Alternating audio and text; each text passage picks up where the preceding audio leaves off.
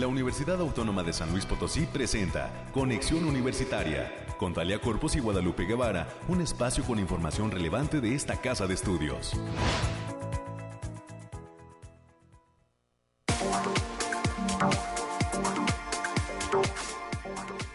Muy buenos días a todas las personas que están ya en la sintonía de las frecuencias de casa Radio Universidad, que en este momento se mantienen enlazadas para llevarle a usted una emisión más de Conexión Universitaria, específicamente la que corresponde este día, lunes 6 de marzo del año 2023.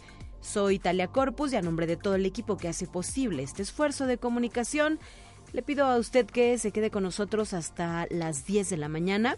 Tenemos un poco más de 50 minutos en los cuales le eh, estaremos a usted presentando información relevante sobre lo que acontece en esta la universidad pública más importante del estado de San Luis Potosí, abarcando desde el altiplano hasta la Huasteca Sur. Todo San Luis Potosí es territorio UASLP y por ello siempre tenemos información importante para compartir con usted.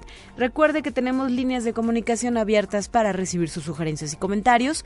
Usted nos puede llamar al 444 826 1347 y 48 o si lo prefiere también hacernos llegar sus mensajes a través de la cuenta de Facebook Conexión Universitaria UASLP.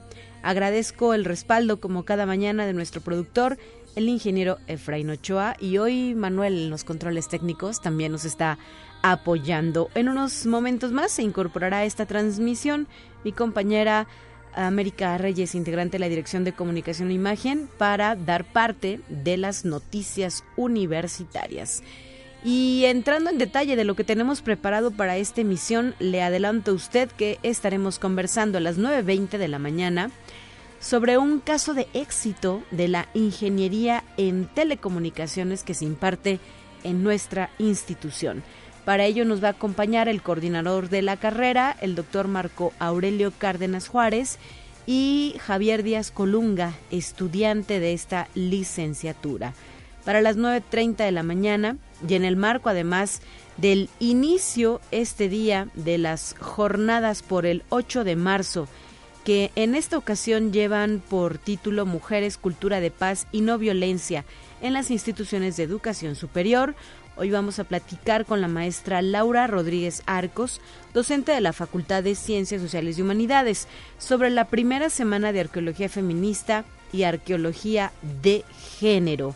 Es el tema que tenemos preparado para usted a las 9.30 de la mañana.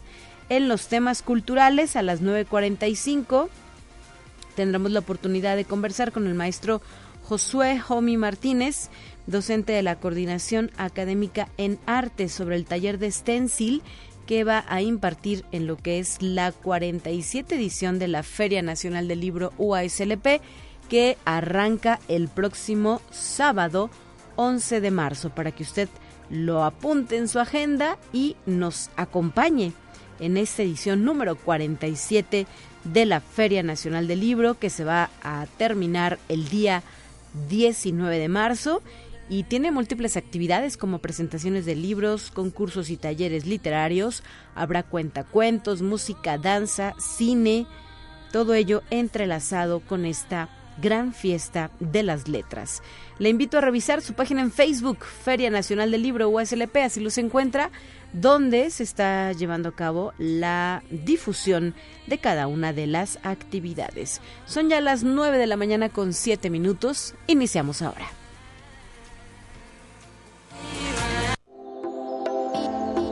Aire, frío, lluvia o calor. Despeja tus dudas con el pronóstico del clima.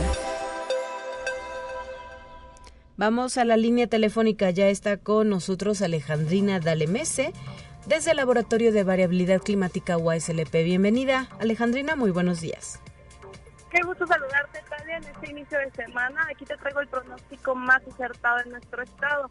En general, para esta semana tendremos cielos mayormente despejados con lapsos de nubes dispersas, vientos moderados para la mayor parte de nuestro estado y estas condiciones se presentan debido a un sistema de alta presión y una línea seca, lo que ocasiona también ambiente vespertino cálido con mañanas templadas. Ahora, desglosando por zona, en el altiplano potosino estarán con temperaturas máximas de 32 grados centígrados y mínimas de 12. Cielos mayormente despejados con algunas nubes dispersas. Se prevén vientos moderados de 15 kilómetros por hora y posibles ráfagas que pueden superar los 30 kilómetros por hora. En la zona media estarán con temperaturas máximas de 35 grados centígrados y mínimas de 16. Cielos mayormente despejados con espacios de nubosidad dispersa. Se prevén vientos de 15 kilómetros por hora y ráfagas moderadas que pueden superar los 30 kilómetros por hora. En la agua seca potosina se presentarán temperaturas máximas de 35 grados centígrados y mínimas de 17. Cielos despejados con algunas nubes dispersas. Se esperan vientos con velocidades de 10 kilómetros por hora y posibles ráfagas moderadas que pueden superar los 25 kilómetros por hora. Y en la capital potosina se presentarán temperaturas máximas de 31 grados centígrados y mínimas de 11. Cielos mayormente despejados con algunas nubes dispersas. Habrá potencial de vientos moderados de 20 kilómetros por hora y ráfagas fuertes que pueden superar los 40 kilómetros por hora. Nuestras recomendaciones para estos días, Talia, es avisarles que tengan precaución por los vientos moderados a fuertes que se esperan sobre todo para la mayor parte de este lunes en la mayor parte de nuestro estado. Además de que se presenta el factor de radiación ultravioleta a nivel extremo y se debe considerar no exponerse al sol más de 30 minutos consecutivos en horas de mayor insolación. También avisarles que se recomienda el uso de bloqueador solar, así como mantenerse bien hidratado para evitar golpe de calor hasta aquí el pronóstico del clima. Muchísimas gracias, Alejandrina. Saludos al Bariclim USLP y el próximo miércoles continuaremos con más información. Excelente inicio de semana para ustedes. Saludos. Saludos y bonito inicio de semana para todos.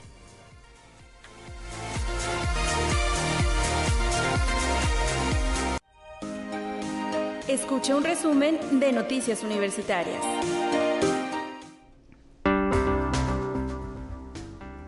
Está preparada con la información reciente mi compañera, la licenciada América Reyes, a quien le doy la bienvenida. Hola Talia, muy buenos días, ¿cómo te lo va? Vamos a iniciar con todo esta, esta semanita calurosa, por cierto. con algo de viento, ya dijo Alejandrina, ¿verdad? Sí, cárguese la piedra, cárguese lo que usted más quiera, pero sobre todo protéjase el sol, sí, póngase bloqueador, este, vístase en capitas, pero sobre todo sí, mucho, mucho bloqueador, tome mucha agua, mucha agüita también para que se hidrate también a los, a los pequeños y a los más grandes de nuestras familias. Saludos a nuestros compañeros y amigos allá en el campus de Matehuala, que también el calor también está tremendo. Tremendo allá en la ciudad de las Camelias, pues muchos saludos para ellos. Y bien, Talia, pues como ya lo habíamos visto, el, pasado viernes hubo una jornada de votaciones para elegir consejerías estudiantiles de todas las facultades que conforman esta casa de estudios. Y bien, estudiantes de la universidad eligieron como representantes a 12 consejeros alumnos y 5 consejeras alumnas que se van a incorporar al Consejo Directivo Universitario. En el caso de la Facultad de Agronomía Veterinaria, tras registrarse un empate entre dos planillas en los resultados de esta votación. Habrá una segunda vuelta que se está llevando a cabo precisamente el día de hoy. Ya inició a las 9 de la mañana y estará vigente hasta las 3 de la tarde. Para esta elección se registraron 42 planillas, 18 con mujeres como titulares y en un proceso que se dio con toda calma. Pueden revisar los nombres completos de las planillas ganadoras a través de la página www.uaslp.mx noticias. Así es, América. El pasado viernes concluyó este proceso de renovación de consejerías estudiantiles, en 18 en total, como bien lo refieres, una quedó con empate, increíble, pero cierto, ¿verdad? El día de hoy la Facultad de Agronomía lleva a cabo esta jornada, también esperemos que transcurra sin mayor problema que las y los jóvenes se animen a votar y pues por ahí eh, mañana ya tendremos el dato de qué planilla resultó ganadora.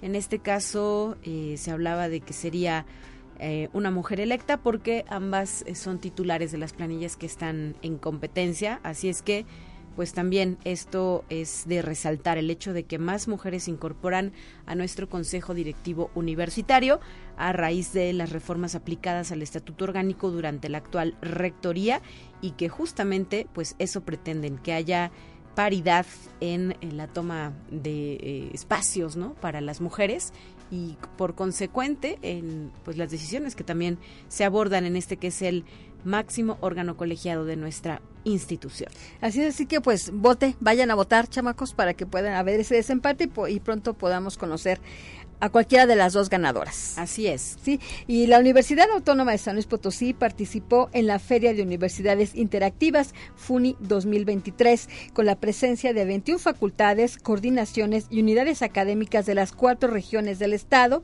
las cuales estuvieron en horario escalonado en la feria que reúne en un solo espacio a 90 instituciones tanto de San Luis Potosí como de otras entidades vecinas. Cabe mencionar que actualmente esta universidad mantiene abierto el registro de aspirantes como parte del proceso de admisión en 2023 a las más de 100 carreras que ofrece. Las y los interesados solo deben subir su documentación al sitio oficial https dos puntos diagonal diagonal aspirantes.uaslp.mx. Les recordamos que la fecha límite es el próximo 31 de mayo, pero no lo dejen hasta el final. Así es, América, y que el trámite se inicia y se efectúa a través de esta página web solo por internet. Todavía hay quienes preguntan, oiga, ¿puedo ir a dejar mis papeles al edificio central?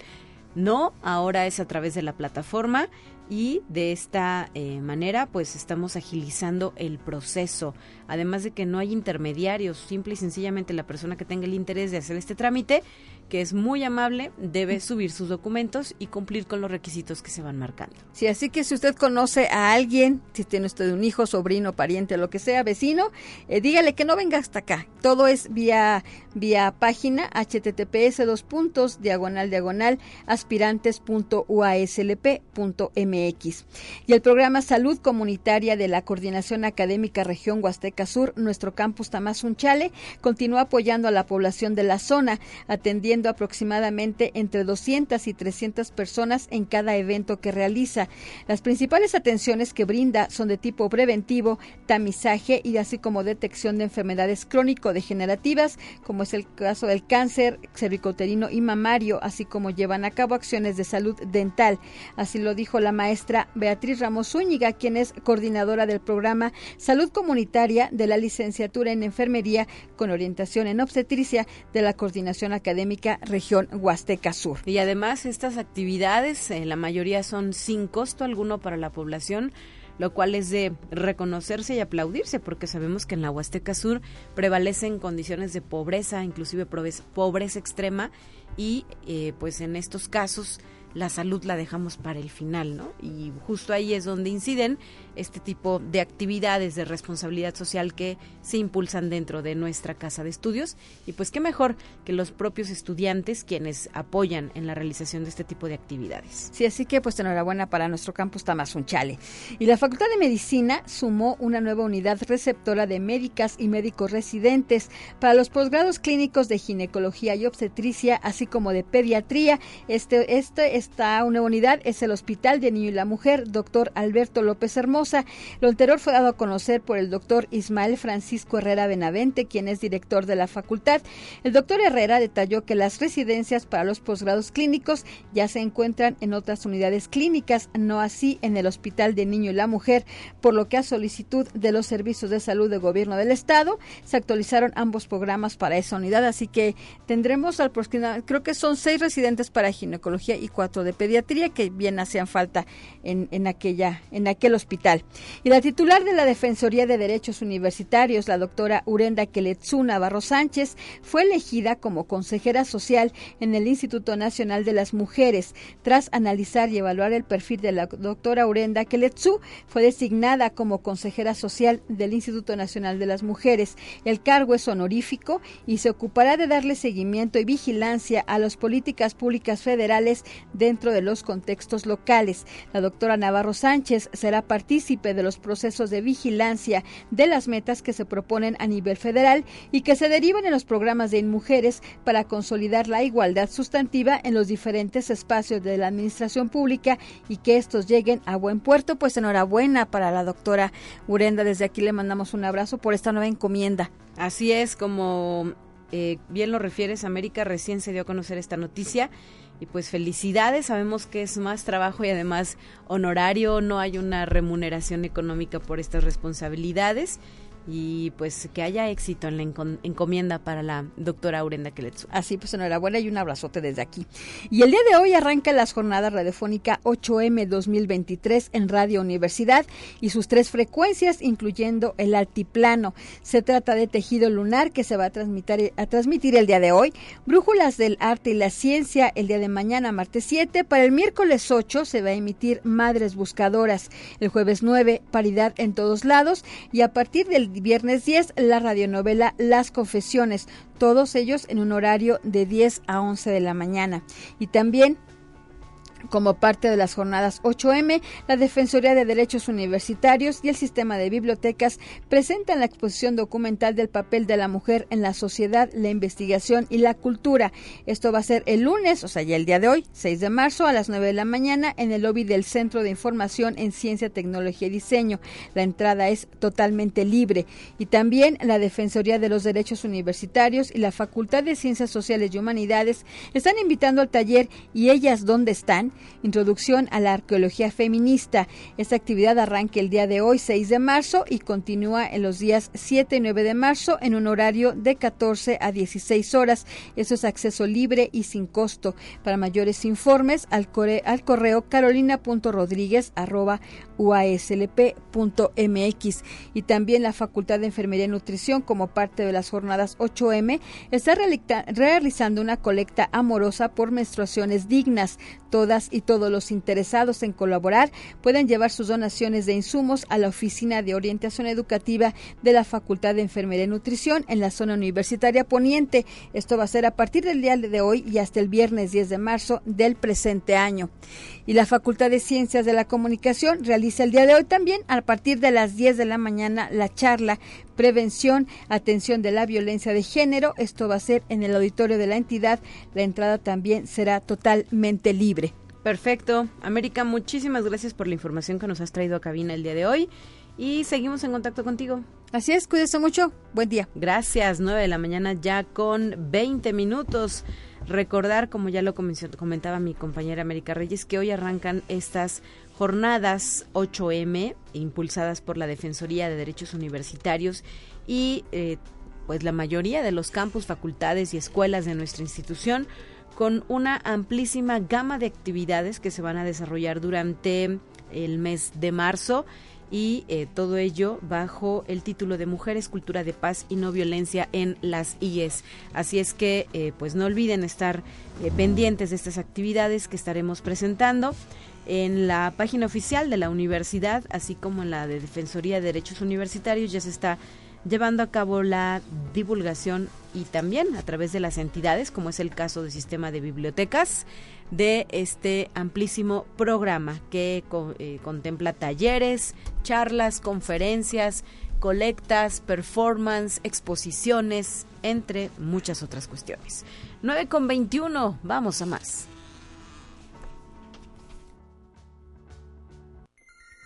Presentamos la entrevista del día.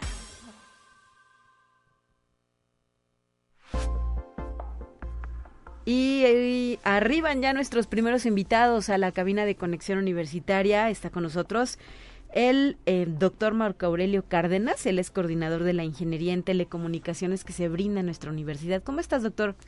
Hola, ¿qué tal? Muy buenos días, muy bien eh, en esta bonita mañana. Así es, y vienes acompañado de Javier Díaz Colunga, estudiante de esta licenciatura. Hola, Javier. Hola, buen día, muchas gracias por la invitación. Al contrario, gracias por estar con nosotros aquí en Conexión Universitaria lo mencionábamos al inicio de esta transmisión, seguimos en nuestro proceso de admisión rumbo a lo que será una nueva generación de universitarias y universitarios y hoy ustedes nos vienen a compartir un caso de éxito de esta ingeniería en telecomunicaciones. Adelante, doctor.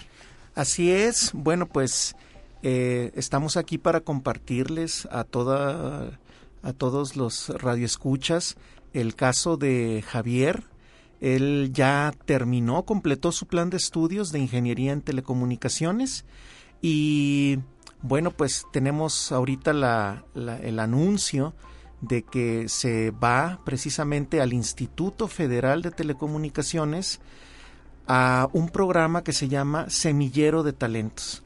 Esto pues nos ha parecido pues eh, nos sentimos muy orgullosos de esto, puesto que en la Ciudad de México, en donde se encuentra el Instituto Federal de Telecomunicaciones, el IFT, pues existen muchas universidades que sacan año tras año eh, cientos de ingenieros en telecomunicaciones con una excelente formación académica y por lo tanto también la competencia para ganar una plaza, un lugar en estas convocatorias se torna pues bastante compleja.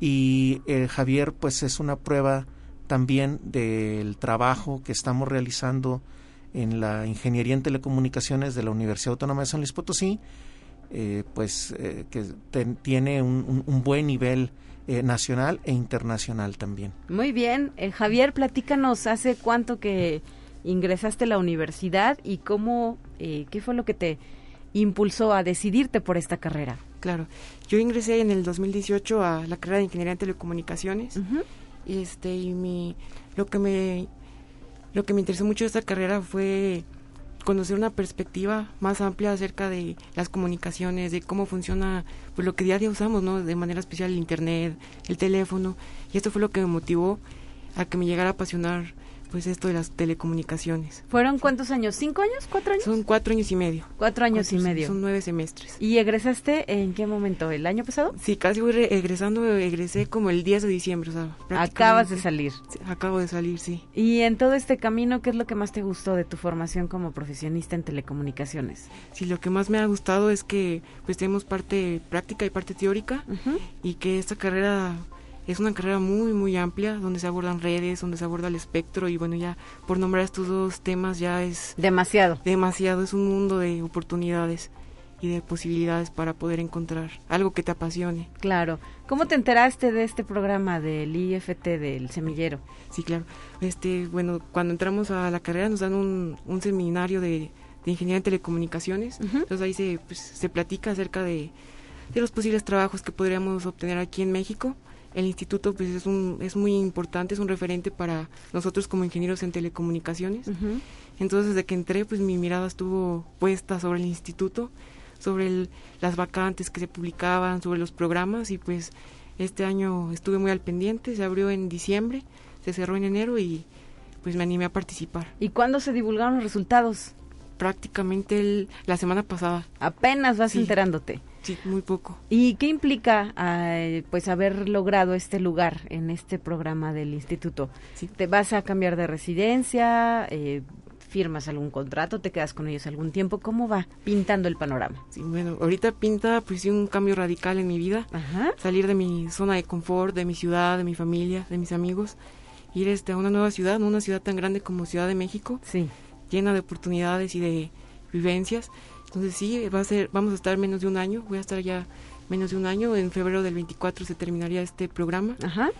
Este programa tiene el objetivo de prepararte para que puedas ingresar, bueno, para que puedas otra vez concursar por una plaza y ya ingresar al instituto. De manera formal ya como trabajador, ¿no? Sí, claro. ¿Y se recibe algún estímulo, estímulo económico? Sí, sí hay estímulo económico, hay este ciertas prestaciones que nos brindan. Creo cada año cambian dependiendo de... De los presupuestos, seguramente, ¿verdad?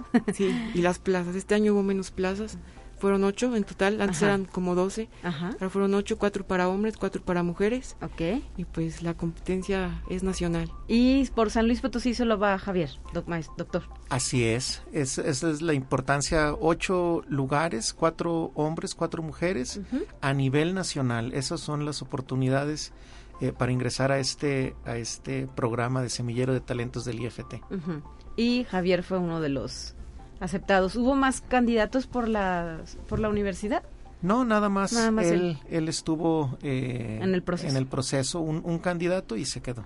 Perfecto. ¿Hoy te imaginaste que le ibas a lograrlo?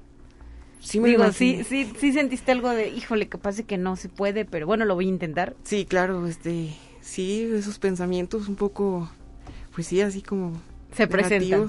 se presentan, pero bueno, hay que trabajar para poderlos pues vencer, ¿no? O sea, fue un tuve que trabajar en un ensayo, entonces sí le dediqué mucho tiempo, mucho esfuerzo, mucha investigación y sí estuve preguntando a algún doctor, alguna doctora y me daban su retroalimentación y pues me eso fue lo que me, me impulsó a salir. Sí, justo te iba a preguntar que qué tipo de pruebas te habían aplicado. Entonces fue un ensayo. Sí, bueno, la primera prueba fue que tu perfil sí encaje con el perfil que están buscando. Ajá. Lo principal es que tienes que ser recién egresado y no haber trabajado antes. Ok. Y tener un promedio de arriba de 8.5. Ajá. Eso sí es un poco importante porque a veces no lo tomamos muy en cuenta y para estos casos sí. Pero yo creo que tenías promedio de 10, ¿no?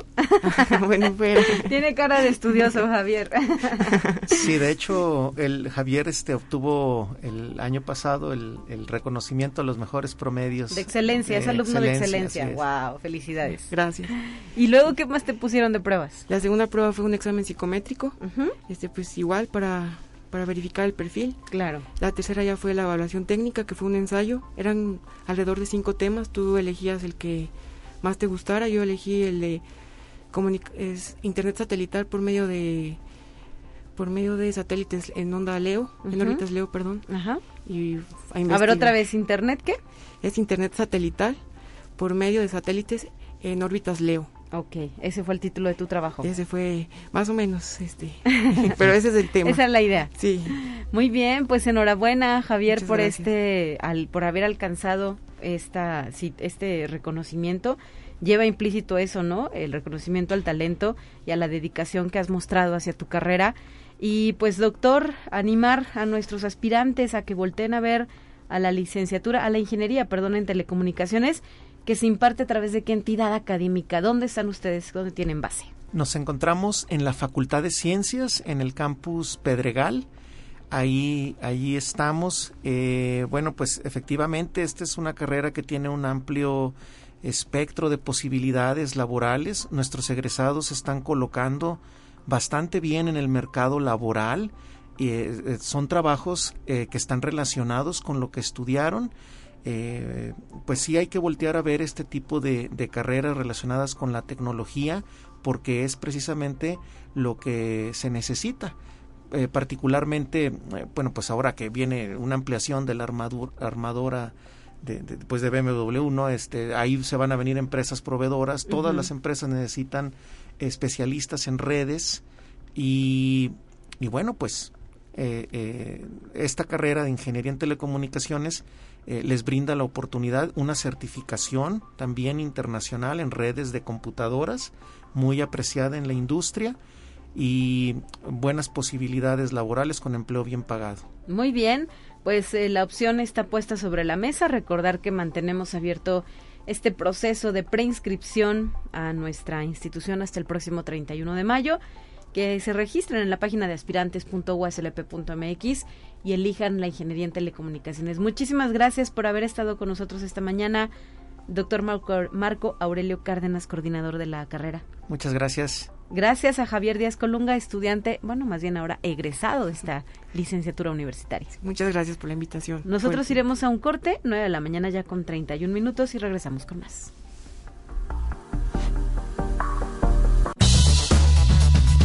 Vamos a una breve pausa. Acompáñanos.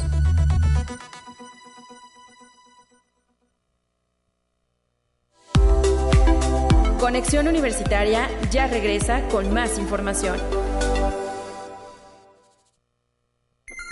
Te presentamos la entrevista del día. Vamos a más temas. En la línea telefónica nos acompaña la maestra Laura Rodríguez Arcos, es docente de la Facultad de Ciencias Sociales y Humanidades y hoy nos viene a compartir el arranque de esta primera semana de arqueología feminista y arqueología de género. Gracias por estar en Conexión Universitaria. Muy buenos días, bienvenida. Hola, ¿qué tal? Muy buenos días eh, y muchísimas gracias por la invitación y el espacio. Y es que la universidad justo el día de hoy arranca actividades de lo que son las jornadas 8M Mujeres, Cultura de Paz y No Violencia en las instituciones de educación superior y pues es el caso también de esta actividad que impulsan dentro de la licenciatura en arqueología. Adelante con los detalles, por favor, maestra. Muchas gracias. Sí, pues eh, esta se arranca como esta primera semana eh, en la que tratamos de abordar eh, la arqueología de género, la arqueología feminista, eh, empezando primero con un taller que se va a impartir hoy, eh, bueno, inicia desde hoy, lunes, martes y jueves, eh, que es una pequeña introducción en el que vamos a ver eh, un poco sobre mm, cómo son, cómo hacemos estudios de género, después cuál es esa diferencia entre la arqueología feminista y la arqueología de género, y para el jueves estar cerrando en, cómo, cómo ver estos trabajos ya aplicados en la arqueología, especialmente con dos, eh, dos estudios de casos, que son los que he hecho en mi tesis de maestría y también en una propuesta de investigación eh, que hace tiempo estuve lanzando. Y también vamos a tener a dos eh, super invitadas que nos van a dar una conferencia magistral. La primera de ellas es Marta Blasco, quien nos va a hablar, eh, bueno, su, conferencia se titula Metodologías de Estudio Feminista en Arqueología Cultural Material, Imágenes y Fuentes Escritas. Y pues bueno, ella es historiadora eh, con una maestría y un doctorado en la Universidad de Valencia y ya desde el septiembre del 2022 se ha incorporado al área de arqueología del Departamento de Prehistoria, Arqueología e Historia Antigua de la Universidad también de Valencia como profesor ayudante y pues actualmente imparte eh, clases en esta universidad donde sus líneas de investigación se centran en la industria del hueso trabajado, la arqueología feminista, las cadenas operativas y los trabajos artesanales. Y la segunda conferencia pues está a cargo de María Rodríguez Chávez, eh, titulada Arqueología de Género, las investigaciones en la antigua Mesoamérica, ella es arqueóloga de aquí de, México, de la EñA, y tiene una maestría en la Universidad de Puebla con una especialidad en estudios de la mujer en Aguantes de Chimilco y un doctorado en ciencias antropológicas por la UNAM. Ha escrito y compilado diversos libros de género y especialmente también de arqueología de género, y pues su área de estudio se centra en la antropología de las mujeres y sus temas de interés son las relaciones de poder entre mujeres y hombres desde una perspectiva de género. Actualmente es investigadora titular de la Dirección de Etnología y también es antropóloga y antropología social, perdón. Muy bien. ¿Cómo es que surge el interés de llevar a cabo esta primera semana de arqueología feminista y arqueología de género? Eh, ¿Quiénes hicieron la propuesta y cómo se detalló el programa? Pues eh, surge ahí un poco de la necesidad de, de hablar de estos temas ¿no? en la universidad sobre todo porque últimamente eh, la planta eh, estudiantil, sobre todo, es mayoritariamente mujeres. La última generación incluso solamente eh, son dos varones, ¿no? Y los demás del resto son chicas. Entonces, surge también de ellas, de, de, esta constante como necesidad y crítica que tienen ahí, ¿no? Hacia, hacia las maneras en cómo se hace la arqueología y también el interés.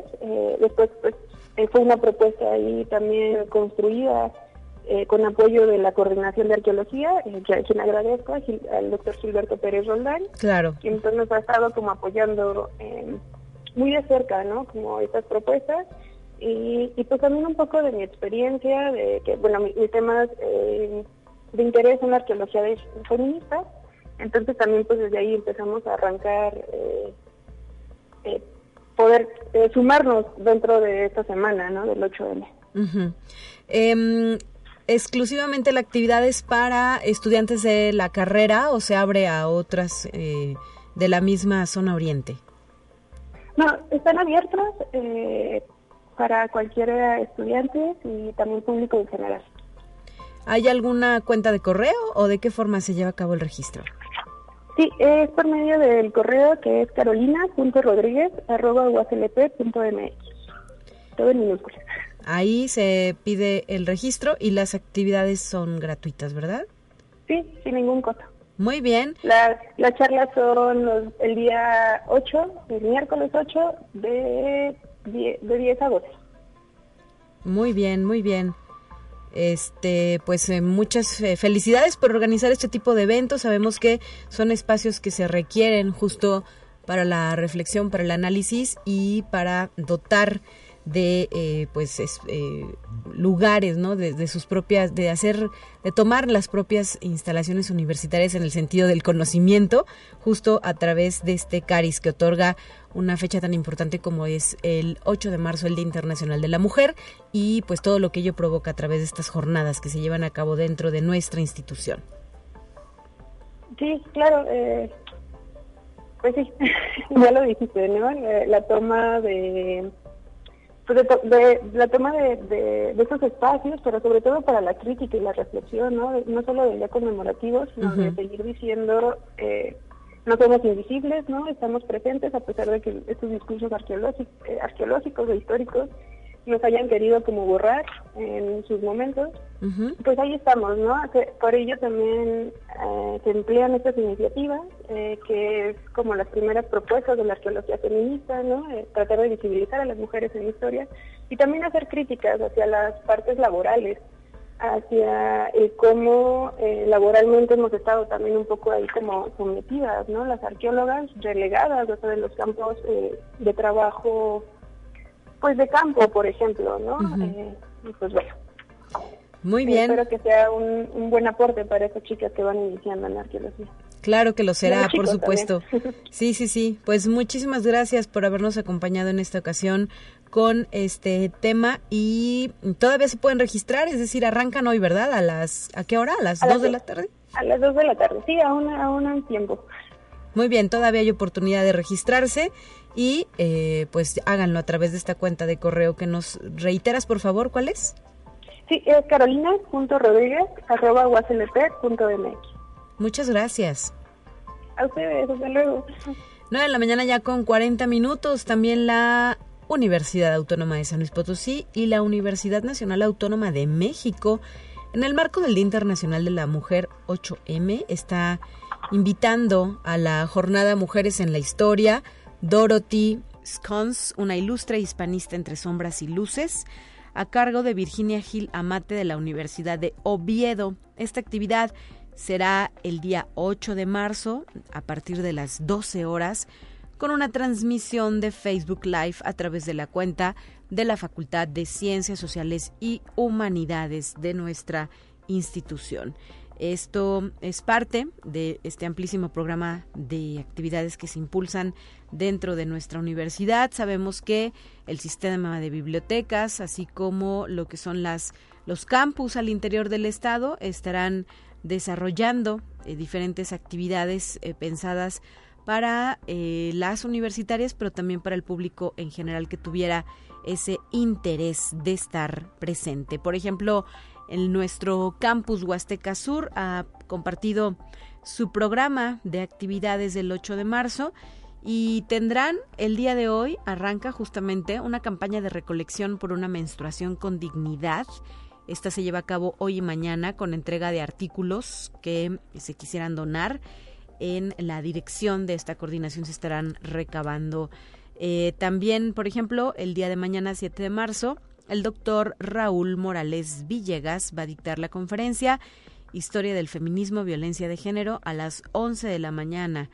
Mientras que el día 8 de marzo a las 2 de la tarde se brindará el taller titulado Igualdad de Género hoy para un mañana sostenible a cargo de la licenciada Carla Marina Hernández. Eh, también el 8 de marzo en la unidad deportiva de Tamazunchale, la coordinación estará participando en la feria interinstitucional impulsada junto con la instancia municipal de las mujeres del ayuntamiento de Tamazunchale. La cita es a las 9 de la mañana. Y otra de las actividades de este programa, eh, también eh, impulsado por nuestro campus Huasteca Sur, es la conferencia que va a dictar el Instituto de las Mujeres del Estado de San Luis Potosí, titulada Empoderamiento de las Mujeres. Esto será el 13 de marzo a partir de las 11 de la mañana. Y el 8 de marzo a las 12 del día, la maestra Etnita Magali Pineda dictará la conferencia Violencia durante el desarrollo de la salud sexual y reproductiva, mientras que la unidad local de atención para las mujeres del municipio de Tamazunchale va a brindar la conferencia titulada Por un mundo digital inclusivo, también el 8 de marzo a las 10 de la mañana, ahí en el auditorio de la Coordinación Académica Región Huasteca Sur, nuestro campus Tamazunchale. 9 de la mañana ya con 44 minutos está lista nuestra siguiente sección. Le invito a escuchar estos temas. Entérate qué sucede en otras instituciones de educación superior de México. Para visibilizar y entender las barreras que existen en el diagnóstico y tratamiento de las enfermedades raras. Iván Martínez Dunque Ramírez, profesor investigador del Centro de Investigación en Dinámica Celular de la Universidad Autónoma del Estado de Morelos, encabeza una investigación para dar certeza de las causas de las enfermedades raras. Explicó que las enfermedades raras, o también llamadas enfermedades poco frecuentes, afectan a menos de 5 personas por cada 10.000 habitantes, y en México se estima que son cerca de 8 millones de personas quienes padecen alguna enfermedad catalogada como rara. Conexión Universitaria los pasos peatonales a nivel banqueta, además de facilitar al peatón el cruce de una calle, también brindan seguridad, haciendo que el automóvil baje su velocidad y de alguna manera se genere una especie de diálogo entre el peatón y el automovilista, mismo que poco a poco cede el paso, sin necesidad de que la persona tenga que esperar hasta que no pasen autos. Así lo explicó el investigador de la Facultad de Arquitectura de la Universidad Autónoma de Sinaloa. El doctor Juan Carlos Rojo Carrascal indicó que la implementación de estas medidas ha incomodado a ciertos automovilistas, pero que esta brinda precaución y seguridad de quienes tienen la prioridad en el espacio público, que son los peatones. Conexión Universitaria. Directivos de la Universidad de Guadalajara se reunieron con funcionarios de la Universidad Veracruzana para intercambiar buenas prácticas y experiencias en lo relativo a la internacionalización e investigación, Valeria Padilla Navarro y Montserrat Molina Díaz, coordinadora de internacionalización y jefa de la Unidad para el Fomento a la Internacionalización de la Universidad de Guadalajara, respectivamente, dialogaron e intercambiaron experiencias con los titulares de direcciones generales de investigación de la Unidad de Estudios de Posgrado y de Relaciones Internacionales, específicamente con las direcciones de los centros de idiomas y centros de autoacceso y de la Escuela para Estudiantes Extranjeros. Conexión Universitaria. Princesa Colita, una empresa de premios y postres para perros y gatos, ganó el segundo lugar del programa Jóvenes Talento 2023, Junta Auxiliar de San Baltasar Campeche del Ayuntamiento de Puebla, a través del Instituto de la Juventud del municipio de Puebla, integrada por Angélica Piña García y David Israel Pacheco Romero, estudiante de la licenciatura en Física Aplicada y egresado de la licenciatura en Física de la Benemérita Universidad Autónoma de Puebla, respectivamente, y Marta Angélica Pacheco Romero. Esta empresa tiene un crecimiento exponencial en ventas gracias a sus innovadoras ideas. La pandemia fue el parteaguas en su historia. De un negocio de repostería dio un giro hacia la elaboración de alimentos para mascotas, creando así en septiembre de 2020 su actual empresa, Princesa Colita, la cual en 2022, entre otros productos, celebró con pasteles y postres el cumpleaños de 100 mascotas en Puebla.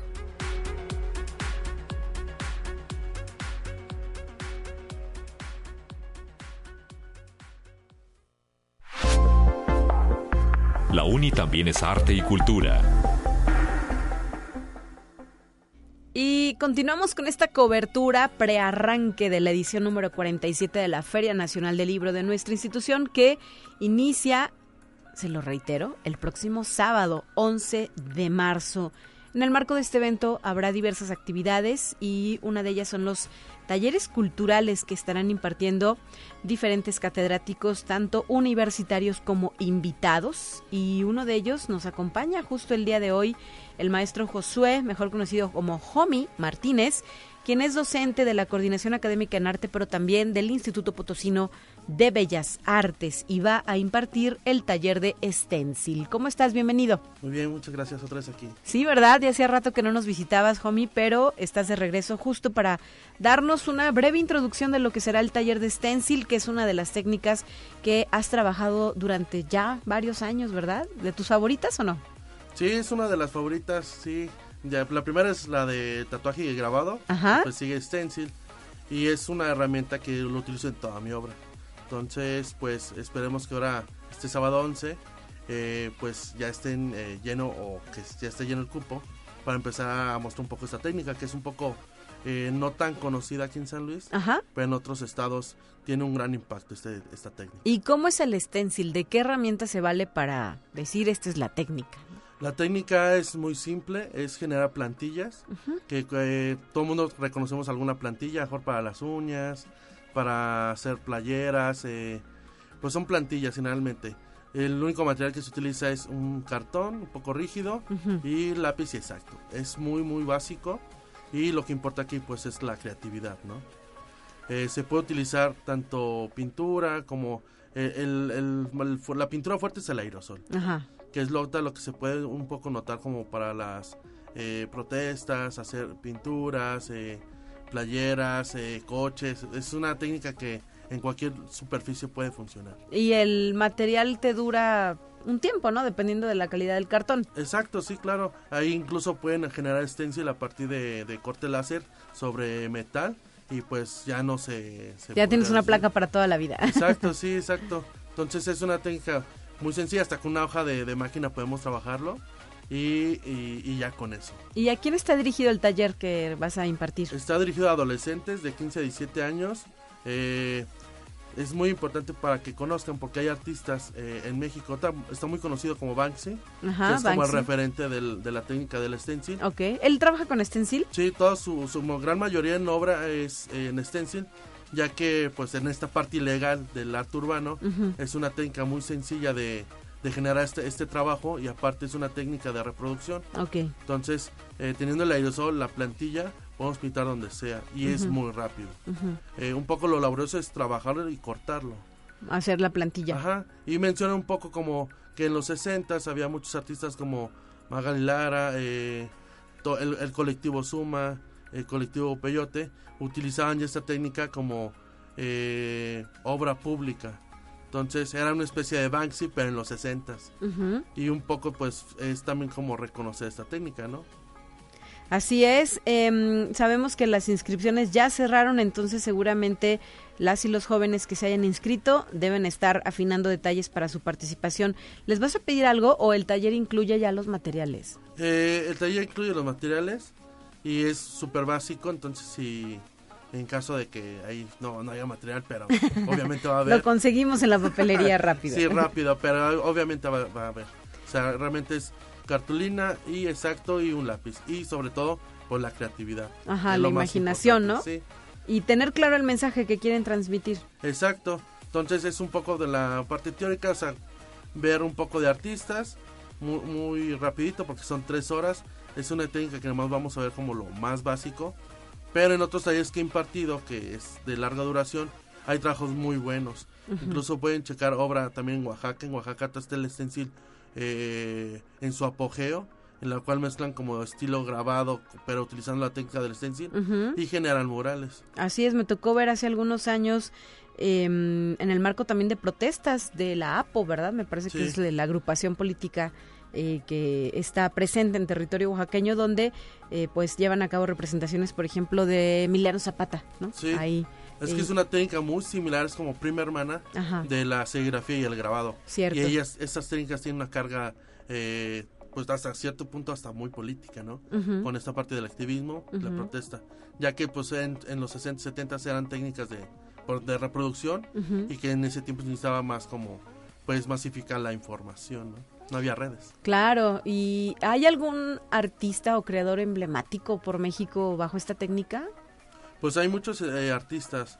Hay uno que está como Han Stencil, que son de la Ciudad de México, incluso hacen eh, convocatorias también a nivel nacional con esta forma de impulsar la técnica. Es que como que todavía no es tan reconocida a nivel nacional como una técnica como ar- tan artística, ¿no?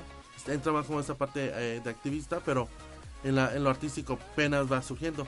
Pues bueno, llevan más de cinco años generando convocatorias a nivel nacional. Oye, pero que no se entere Sandra Cuevas porque va y borra las obras de Stencil, ¿verdad? Esta eh, eh, controversial, eh, ¿cómo le llaman allá?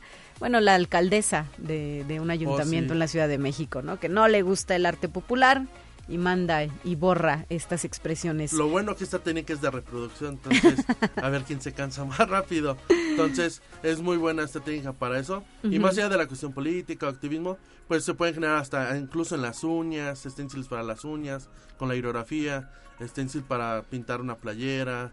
Incluso hay una que enseñé en pandemia que era stencil con cloro. Entonces la Oh, playera ya. era de color oscuro, Ajá. generamos nuestra plantilla y ya con aspersor o con eh, esponja con cloro íbamos generando imágenes. Entonces de ahí hasta pueden generar eh, pues artistas ahí que puedan vender su producto, ¿no? O chavos. Me acuerdo que también en, de chavillos nos enseñaban el típico truco de pintar con limón una hoja de máquina, ¿no? ¿Te acuerdas de esa? Esa Eh, no y que, en la- aplicaron, y que si, si se hacía de noche, pues resaltaba este La- el limón. el limón con la- la con la luz. Algo, algo así me imaginé con el Y stencil, eso se ¿no? puede aplicar también con el stencil. Ajá, con el stencil. Cualquier cosa. eh, en la plantilla, pues nomás con que bloquee y pueda filtrar la pintura, el limón o el cloro, Ajá. funcionaría. Muy bien, pues ya está todo listo para este taller. ¿Solamente vas a tener un día de taller o cuántos? Sí, nada más es un día, va a ser de, de 3 a 6. ¿El día sábado? Día, el sábado y nada más. Pero si ya están como interesados, igual pues ahí pueden buscarme como homie.mtz. Después puedo impartir talleres en Bellas Artes o acá en, el, en la licenciatura de Arte Contemporáneo. Así es, de allá también eres docente, ¿verdad? Sí, de las dos institutos. Muy bien, pues muchas gracias por habernos acompañado en esta ocasión y Muchas que sea un éxito el taller. Gracias, gracias. 9 de la mañana ya con 55 minutos. Nos despedimos con los temas de ciencia. Ya están listos para usted, así es que por favor acompáñenos y recuerde que mañana está de regreso en estos micrófonos mi compañera Guadalupe Guevara. Soy Talia Corpus y le deseo a todas y a todos un excelente lunes ya, 6 de marzo del año 2023. Hasta la próxima. Así avanza la ciencia en el mundo. Descubre investigaciones y hallazgos que hoy son noticia.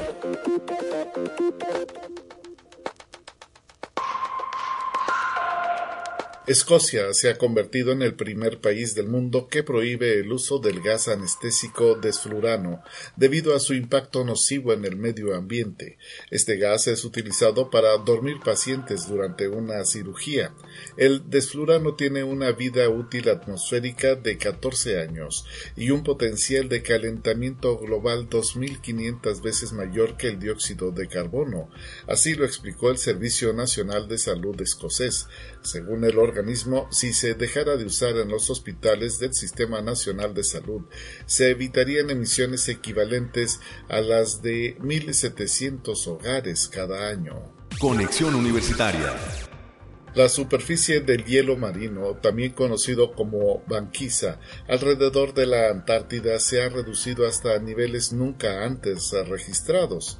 Hasta hace poco, cada septiembre, unos 18 millones de kilómetros cuadrados de hielo flotaban en las aguas circundantes de la Antártida y en febrero caía a poco más de 2 millones de kilómetros cuadrados. La banquisa se redujo a 1.92 millones de kilómetros cuadrados, un mínimo histórico, según las observaciones satelitales que comenzaron en 1979. Pero el 25 de febrero de este año rompió la marca de 2022, alcanzando un nuevo mínimo histórico de 1.79 millones de kilómetros cuadrados. Así lo explicó Will Hobbs, experto en hielo marino antártico de la Universidad de Tasmania en Australia. Conexión Universitaria. La Autoridad de Antigüedades de Israel declaró que el fragmento de una cerámica que llevaba el nombre del rey persa Darío el Grande, anunciado como un hallazgo único, no era auténtico. La institución informó que un excursionista había encontrado en la región israelí de Cefalá un trozo de tiesto con inscripción en arameo que decía año 24 de Darío, lo que significaría del 498 a.C. En aquel momento se consideró el primer objeto hallado en el territorio del país hebreo con evidencia del legendario emperador. Sin embargo, días más tarde, una científica que participó en una expedición en el lugar detalló que se trata de un fósil que no es auténtico. Conexión Universitaria. La conversión del yuan chino en una moneda internacional es una condición necesaria para mantener la paz en el mundo. Así lo sostiene Hu Jindong, profesor jefe de la Escuela de Finanzas de la Universidad de Tsinghua en Pekín, en un artículo publicado el 28 de febrero en el diario estatal chino Global Times. El autor explica que si bien el panorama económico global está liderado por Estados Unidos, la Unión Y China, es el dólar estadounidense el que domina el sistema monetario mundial. En este contexto, recalca que el rol del yuan es menor que la fuerza económica real del gigante asiático, por lo que la divisa china tiene un gran potencial.